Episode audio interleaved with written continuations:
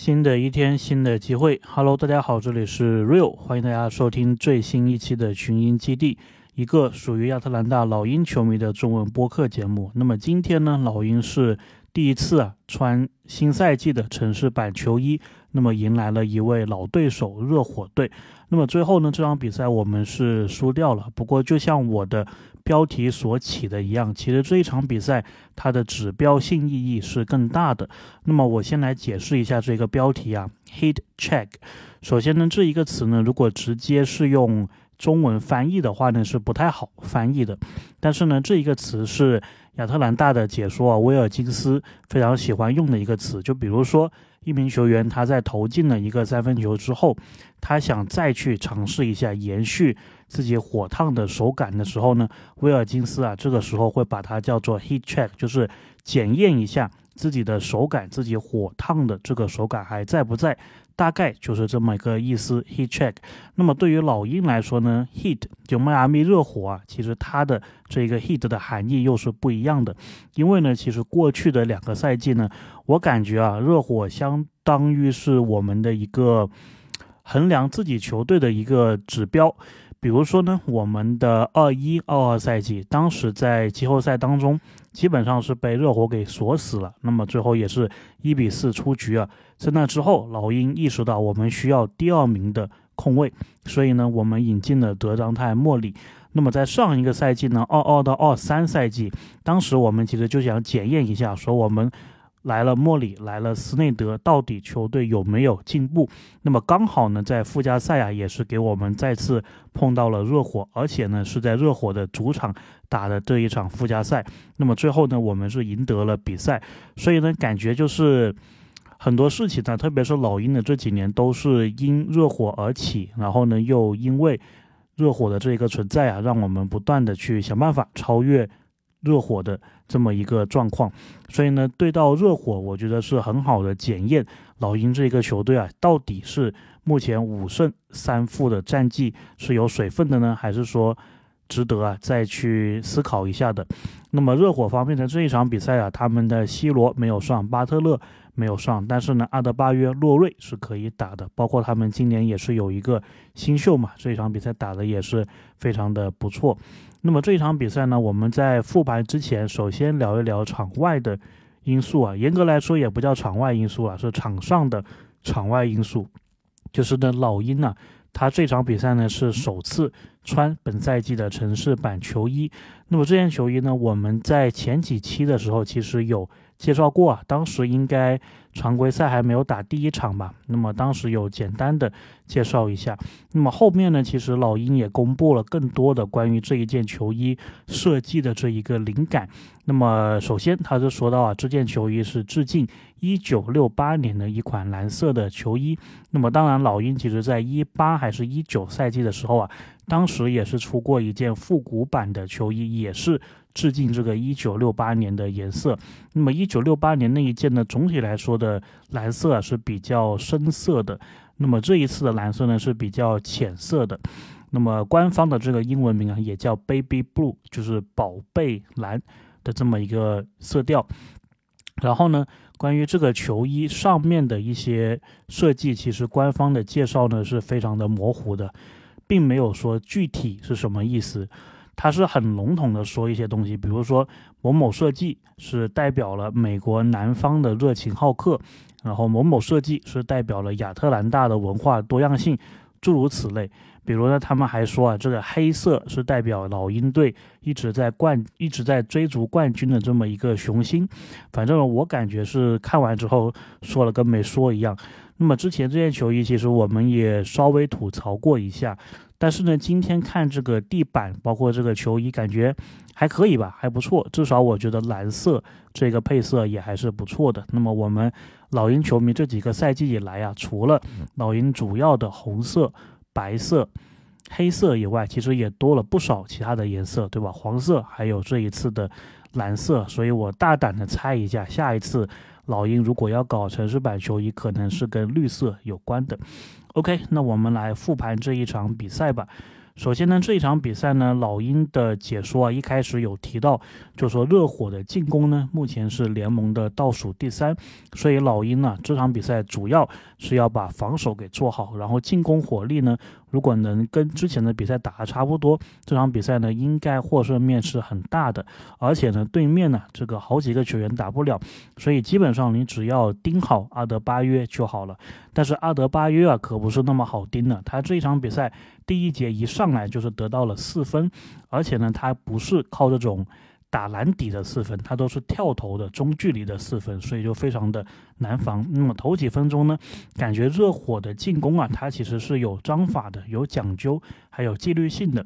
那么内切呢，也是他们很常用的一个战术。所以第一节一上来，除了阿德巴约的中距离四分，邓肯罗宾逊呢也通过内切啊两次得手得到了四分。所以第一次暂停的时候呢，我们是五比十啊落后五分。回来之后呢，能感觉到热火，因为他可能进攻啊，并不是他的一个特长，所以他有意识的是想把比赛给打慢，变成他们自己的一个节奏。然后呢，进攻端上主要是依靠阿德巴约啊制造得分或者得分的机会。那么暂停回来之后呢，他又是中距离两投两中啊，又得了四分。那么目前呢是四投四中。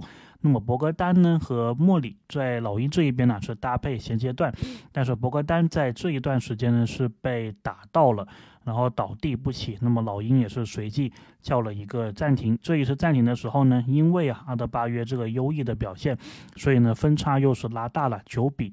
十八，其实老鹰这场比赛啊，一开局，特别是第一节就非常的被动。那么回来之后呢，热火其实明显的是加强了防守的力度啊。其实热火这个球队就很喜欢突然你暂停回来，冷不丁给你一个全场的紧逼，然后迫使你有一两次的失误。其实呢，这场比赛他们也多次啊使用这一个办法。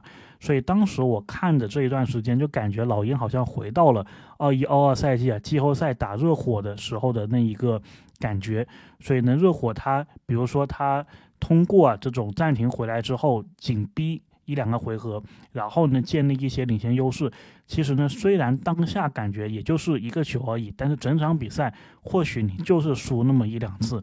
所以呢，我觉得斯波教练呢确实是非常厉害的。那么我也希望说联盟啊有机会真的给他颁一个最佳教练的这一个奖项。我自己对他啊是充满了敬意。OK，所以说回来，那么热火呢是通过全场的紧逼，加强了防守的力度，那么也是迫使啊老鹰出现了两个失误，其中一个是博格丹的传球失误，另外一个呢是亨特的走步，这个都跟热火的防守部署啊是有关系的。但是呢，我们也要观察到，其实这段时间老鹰在前场的。篮板球优势啊还是有的，那么卡佩拉是不断的给我们提供这个前场的篮板球。我们上一次赢热火呢，其实就是赢在卡佩拉的这个前场篮板。然后这个时候呢，热火啊是靠着两名老将洛瑞还有勒夫，相当于是稳定住了一个局面。那么他们也是连中连续的命中了三记三分，其中两个呢都是有点不讲理的。那么老鹰呢并没有匹配上对面的这个，无论是进攻也好。防守也好，没有匹配上这一个强度，所以呢，分差一下子又拉大了。仅仅在第一节第三次暂停的时候，十八比三十三，我们落后了十五分。回来之后呢，老鹰方面呢，这一场比赛迎来了大马修斯的复出，那么他也是赛季的。首秀，斯内德在赛前的时候呢，有表示啊，大马修斯每场比赛的时间呢，目前呢，在他恢复的期间，大概是十分钟的一个限制。然后呢，老鹰的解说也补了一句啊，就说大马修斯他的父亲之前也是在老鹰队打过球的，因此呢，大马修斯和他的父亲也成为了老鹰队史第一组啊。父子搭档，然后都是在老鹰打过球的。那么这个呢，我还真的不知道啊，所以感觉哎，这个渊源还是蛮有意思的。那么这一段时间呢，两边呢是互飙了一个三分球之后，大马修斯被吹了一个犯规。那么斯内德呢，应该也是想鼓励一下赛季首秀的大马修斯，所以马上提出了挑战。但是呢，这一个挑战不但没有成功，而且斯内德也是拿到了一个技术犯规。那么博格丹的话呢，可能是由于啊之前那段时间的伤病的问题，感觉这一节发挥的并不是非常的好。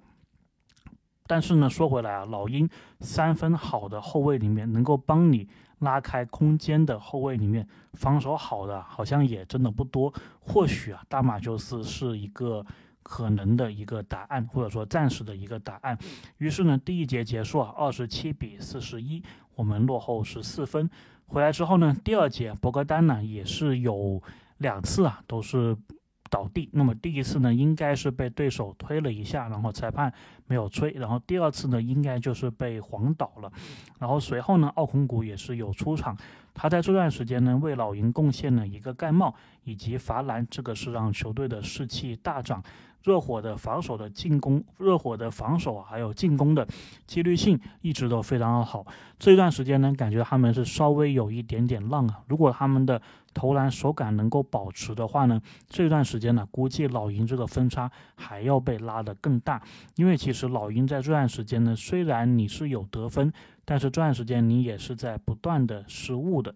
所以当时看下去啊，真的是有点就是当时季后赛打热火的一个感觉。于是呢，分差就是被拉到了二十一分。这一次呢，进入到了第四次的暂停，三十三比五十四。回来之后呢，热火啊又是祭出了他们的这一个全场防守，迫使呢老鹰出现了一个五秒的失误。那么今天的整场比赛呢，感觉也就是这一个回合的一个缩影，对吧？就是热火他一下子来来真的，无论是防守上。来真的还是进攻上来真的，老鹰就是抵挡不住了。那么阿德巴约不在场上的时候呢，热火呢这段时间更多的是用三分的一个出手。当然，我觉得一部分原因呢，是因为他们可能想试一试，如果手感好的话，三分投开的话，基本上这个比赛啊，在上半场就可以打花了。他们估计是有这一个想法吧。但是呢，他们的几个三分出手啊，都不是一个好的防守的选择。那么这一段时间呢，老鹰的防守啊还是不错的。那么我们也。看着有追分的势头啊，马上是把特雷杨换上来追分。然后这个时候呢，老鹰的解说也是有讲到说，热火的这一个防守给你的窒息感是非常足够的。那么他用了一个词啊，叫 “swarm you on defense”，就是在防守上呢，他们是像。蜜蜂一样一窝蜂的把你给包围起来的，那么我觉得这一个比喻也是非常的形象啊。热火这个队确实在防守上是有一套的，那么热火还是不断的三分出手，效果不好，打的有点随意。不过人家还是领先的一方，所以呢，尽管老鹰这段时间呢是追了一些比分，但是依旧是落后十五分。暂停回来之后呢，半场啊也是快结束了。老鹰虽然是打的磕磕绊绊啊，跌跌撞撞，不过在半场结束前呢，还是投进了三个三分球，而且是连续投进了三个三分球，将比分呢一下子是追到了只有八分。不过在最后时候呢，热火方面呢也是在最后仅有的几秒钟。由新秀啊哈克斯投进了一个压哨的三分球，一下子就是把我们这个反扑的气势啊给压下来了一点。如果当时呢是只追到八分的话，我觉得这个局面可能会不太一样。那么热火他的阿德巴约在场上的时候呢，确实感觉他们整个队的进攻啊都丰富了很多。他不在的时候呢，热火更多的是有一个外线的一个出手。那么半场结束呢，五十八比。六十三，我们落后十一分。进入下半场，首先老鹰的助教啊接受了采访，他是说呢，球队在上半场之所以能够追分啊，主要还是因为球队立足于防守，然后呢，进攻方面呢，其实就是按之前的进攻打就可以了。也就是说呢，老鹰这一场比赛啊。被热火拉到这么大的分差，主要问题不在进攻，而在防守。那么这一段时间呢，老鹰也是继续追分了。追分的关键呢，主要是卡佩拉还有莫里的发挥。那么他们两位呢，我之前也说了，其实跟热火的渊源，或者说老鹰与热火的渊源，其实跟他们两个是很相关的，对吧？莫里是我们因为热火才交易过来的，卡佩拉是帮我们赢热火的上一场比赛啊最关键的一个原因。但是呢，老鹰尽管是追了一定的分，但是呢，感觉还是没有办法，就说乘胜追击。特别呢，我们是在防守成功之后呢，就没有能够马上的惩罚对面，包括呢，就是我们如果能得分的话呢，也没有马上的回防到位。所以呢，虽然你是一直在追分呢，但是并没有追的很多，还是落后十分。后来呢，还是一样，就是你追一段，你的手感来了，你的进攻打开了，但是还是出现了莫名其妙的失误，包括呢就是在防守成功的时候呢，你还是就是差那么一口气，没有办法再进一个球，所以呢。老鹰呢还是落后十分，但是热火这个球队啊确实是经验老道，他看到你一直有这种机会没有把握住，但是一旦你有一个失误，他们就能马上的把握住，所以呢，他们靠了这段时间呢，又把比分给进一步的拉开了，那么七十比八十四。第七次暂停的时候呢，老鹰已经是落后了十四分。这个时候呢，转播方也是给出了这场比赛两队的失误统计啊。不出所料，老鹰是失误了十九次，而热火是只有九次，所以整整差了十个回合。那么十个回合能够差多少分呢？在场上，我们至少是落后了十几分。那么这一段时间呢，博格丹呢，他是有命中三分球，感觉他的。手感这个时候也回来了，随后呢，造成了阿德巴约的一个失误。那么这段时间呢，老鹰有一个回合啊是连续的投三分，然后连续的前场篮板，再继续的投三分。那么大马修斯呢，也是在一次前场篮板的拼抢当中啊。获得了罚球，通过罚球获得了在老鹰生涯的第一分。那么随后呢，马腿啊也是展示了不错这个三分的手感，他的三分球啊是连续的投进了两个三分球。所以呢，当时呢是感觉哇，这个签约真的是很值得，然后也是很期待说，如果他没有这个出场时间的限制的话，他应该呢会成为老鹰很重要的一环。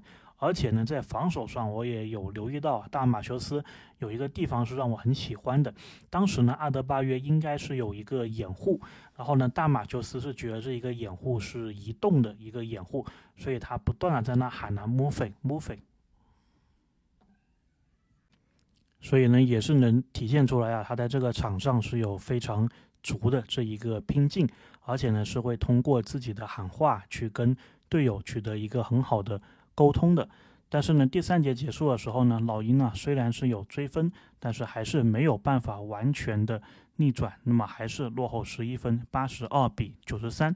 那么这个时候呢，其实进入第四节的时候，老鹰的解说啊，Bob Ruffin 他是说了一个蛮有意思的事情的，他说在 NBA。他的一个经验来看呢，就是你如果是想完成逆转，你想完成比分的反超的时候呢，在第四节的时候，你是不希望你落后的分数是大于比赛还剩下的分数的。也就是说，比如你是落后十分，那么你是希望说比赛还有十分钟的时候，最好你是落后十分，不要说比赛落后十分钟。以内的时间，比如说还剩九分钟的时候，你是落后九分钟以上的这一个落后分数，比如说十分、十一分这样子。然后老鹰当时候呢是落后十一分，刚好还剩十一分钟。然后这一段时间呢，老鹰打了一段莫里单核带队，还有双枪啊，两个人一起带队，但是呢追分上也没有太好的效果。那么在那之后呢，老鹰就再也没有出现说落后的分数啊是小于比赛还剩下的分钟数了。虽然最后比分是比较接近，但是呢还是啊老鹰整场比赛的，特别是这种纪律性不够的问题啊，让我们是输掉了这一场比赛。那么这场比赛呢，我的一个观感就是，我当然不会说裁判的一个问题。我看到不少人是，就说裁判是有问题的，但是我自己是没这个感觉啊。我主要觉得是老鹰相对于热火来说，相对于上个赛季是一支打进总决赛的球队来说，在进攻上还有在防守上。我们的一个纪律性都是不行的，我们的一个心态都是没有对面那么的稳的，特别是在关键时候，在我们有一段的良好的表现的时候，我们没有办法持之以恒做到之前做的好的地方，对吧？进攻上打得顺了，把分差追进，然后呢又是没有及时的回防，或者说就出现一些不该有的失误。那么我觉得呢，其实有一个一般的球队，有一个。首轮出局的球队到像热火这么厉害的能够竞争总冠军的球队呢，在这中间呢，其实就是一个差距。所以呢，这一次的 He Chat 这一次遇到热火之后呢，确实是很好的可以检验老鹰这一个点，老鹰这个队啊成色是如何。那么我也是期待说，我们调整一段时间，下一次再打热火，看看那个时候展现出来的比赛的面貌是怎么样的。OK，那么这一场比赛呢，我们就复盘这么多。那么接下来呢，就是我们的斯内德教练呢媒体日采访内容的一个补充。那么呢，斯内德在媒体日的那一天呢，他是有说啊，就说。首先，他是上来先说了一个说开场白，opening statement。然后他说，他当年在老鹰当助教的时候呢，好像是学到了，就说老鹰他是比较喜欢说让主教练先上来呃讲一个开场白。那么他有说到说，总的来说呢，这一个夏天是很好的，跟球员有很多的接触，有很多的一个合练。然后呢，他也有讲到说，外界其实对老鹰对战绩的预测呢，其实都不会考虑球队自身的一个成长，但他觉得呢，老鹰这个队啊，他队内是可以有进一步的成长，而且这个成长的空间是很大的。当然，这些成长呢，外界可能说会用战绩来衡量，但是对于他来说呢，除了战绩，还有很多他关心的地方。然后他希望。他能够打造出了这个老鹰队啊，是带上两个标签或者说两个特质的。第一个呢是勤奋，第二个呢是无私。他也希望说，经过他们这一个赛季的努力，大家以后打开电视看老鹰球的时候呢，第一印象就是这一个。然后呢，他也讲到韦斯利·马修斯啊，也就是大马修斯，还有米尔斯，是他们这个夏天两笔比较重要的引援。然后这两名球员呢，就是像他所说的勤奋还有无私。那么他们在更衣室也能够起到一个很好的榜样作用，包括他们整个的职业生涯都是勤奋还有无私的球员。然后他也讲到说，双枪啊，就是莫里还有特雷杨。斯内德认为呢，双枪的领导力的提升啊，就在于他们怎么样能够让队友变得更好。那么当然呢，接下来他的这一句话，我们在之前的节目当中也有说过，就说他认为呢，球队的防守啊，defense is a decision，就是防守是一个决定，是一个球员呢需要通过主动的。意识做出来的一个决定，然后谈到球队里面的新秀呢，格里芬还有约翰逊，他其实是说啊，其实新秀的一个成长并不是一个直线型，并不是一个线性的，有时呢是要花很多的精力，很多的时间。帮助他们成长的。那么斯内德也有讲到说，你看我的助教团的人数啊是非常多的。其实呢，就是在给这一些新秀的成长，或者说球员的培养啊，在配置不同的一个资源。然后他认为呢，他的这些助教呢，都能覆盖到这一些球员成长发展所需要到的这一些资源。那么他也是把助教啊全部都跟大家讲了一遍他们的名字，他们所擅长的地方。然后他也保证说。他们的助教呢是会倾其所有在球员的培养还有养成上面的。然后他也提到呢，说约翰逊和格里芬啊，虽然都是杜克的球员，但他们两个其实风格是很不一很不一样的，而且呢彼此是互补的。那么他这里也接了一句说，他们两个包括全队其他球员一样，也是要意识到防守是一个自己主动要做出的一个决定。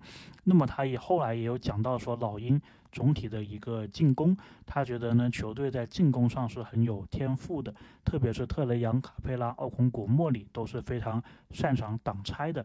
那么当然呢，他是希望说球队能够有更多的一个进攻的手段。然后特雷杨的无球呢，斯内德其实也是有说，他说他觉得特雷杨的无球其实是很好的，只不过说呢，他无球的时候具体要做一些什么，他能够做些什么，这个是教练来帮助他提高的一个地方，这个是教练的一个责任。然后讲到。自己的一个教练团队呢，他其实也有一点补充啊。他说，助教呢，其实最重要的，或者说教练最重要的就是，当然一个是经验，还有不同的这个多样性、不同的阅历。但他觉得呢，更重要的就是能够跟球员呢 connect，就是能够跟球员感同身受，能够想到一块，彼此之间呢没有这个代沟。他觉得这个是更加重要的。然后下届联赛的时候呢，他其实有意识的去让。球队当中的一些新秀啊，去做一些战术上的尝试，比如说呢，巴夫金打主要的这个控球后卫，就是他的这么一个尝试。那么总的来说呢，斯内德这个采访啊，就是这一次的采访跟之前的采访都是给我一样的感觉，都是他是属于一个自己有体系、自己有一套思考的逻辑的这么一个教练。其实有时跟他讲话，或者说听他讲话吧，有点像是这种大学教授讲话的这么一个感觉。就是你无论怎么提问，你无论怎么样去想质疑他，都是没有办法能够质疑他，总是能够有一套体系给你打回来的这么一个感觉。所以呢，也是希望啊，斯内德他。真的能够给这个球队带来很多的改变嘛？至少从目前来看呢，赛季打了九场，我觉得这个改变其实是存在的，只不过说可能目前还没有那么的明显，或者说没有马上的反映到战绩上面去。OK，那么接下来呢，我们再来聊一个球员。那么这名球员呢，跟斯内德也是老相识了。那么就是弗雷斯特。那么弗雷斯特呢，他之前在犹他爵士的时候呢，也是跟斯内德共事过。所以当然记者也是有问他这一个问题。但是呢，一开始其实，在记者还没有说话的时候呢，还出现了蛮好玩的一幕啊，就是弗雷斯特坐在这一个凳子上的时候呢，然后就没有人。问问题，没有人说话，所以呢，弗雷斯特呢，他也是拍拍这个桌子，然后就说：“哎，没人吗？没人问我吗？谁都可以。”然后他说：“我会答得很快的，我这个部分不会花很多时间的。”然后这个时候呢，就有记者提问他，就问说：“你在这个休赛期主要是在干什么？”那么他有说呢，就说他在休赛期的时候，主要都是待在亚特兰大训练，跟教练一起训练，然后呢，主要啊是跟科沃待在一起。那么聊到科沃呢，其实。弗雷斯特也是有分享，就说科沃对他们的每一个球员的投射的一个训练呢，都是有很多自己的一个心得的。比如说呢，弗雷斯特他之前没有想到说还有这样的方式可以提升自己的一个投射的感觉的。就他举了一个例子啊，他说科沃在跟他。练投篮的时候呢，会要求他把鞋子给脱了，就是穿着袜子去练投篮。然后科沃尔跟他说啊，你在这个时候投篮的时候呢，你是能感觉到自己的一个脚趾是有一定的不同的。他说你可以通过自己脚趾的这一个感受啊，去。找到自己投篮的一个感觉，那么弗雷斯特呢是觉得这个是蛮新奇，但是是很有帮助的。那么我自己听到这点，我觉得也是哎蛮厉害的。所以呢，大家如果看到以后老鹰球员投篮训练的照片是没有穿鞋的，也就不要意外了。这个是科沃的一个独家的秘方，对吧？那么呢，弗雷斯特当然也是有比较斯内德在爵士还有在老鹰的不一样。那么他觉得呢是不一样的，他觉得斯内德其实从爵士来老鹰之后呢是有改变，而且是变得更厉害的。那么对于他来说，他当然是希望啊帮助队友更好的适应斯内德的一个体系。那么最后呢，他有说到，就说。爵士的进攻体系在当时已经是很厉害，别人已经是很难防守了。那么他觉得在老鹰这一个体系啊，估计是会更加的厉害。那么最后最后呢，他是有聊到自己个人的一个目标，他是希望说他这个赛季能够转正，拿到一份正式的一线合同。因为目前呢他是双向的合同嘛，所以呢这个赛季我们应该是在天鹰队看他的比赛比较多。那么讲聊到这里啊，其实天鹰队这个赛季的比赛好像也是快开始了。我们这个节目呢，当然也是会偶尔的聊到一些。OK，那么今天这一期节目呢，我们就聊这么多。下一场呢，老鹰将会客场打活塞啊，也是我们季中锦标赛的第一场比赛。那么那个时候呢，老鹰也是打了十场比赛了，赛季差不多是到了八分之一。感觉也是过得非常的快，对吧？这个休赛期那么漫长，然后赛季一开打，感觉就哇，一下子就没了八分之一了。所以呢，我们也是期待啊每一场老鹰的比赛。OK，这里是 Real，我们今天就聊这么多，下期再见。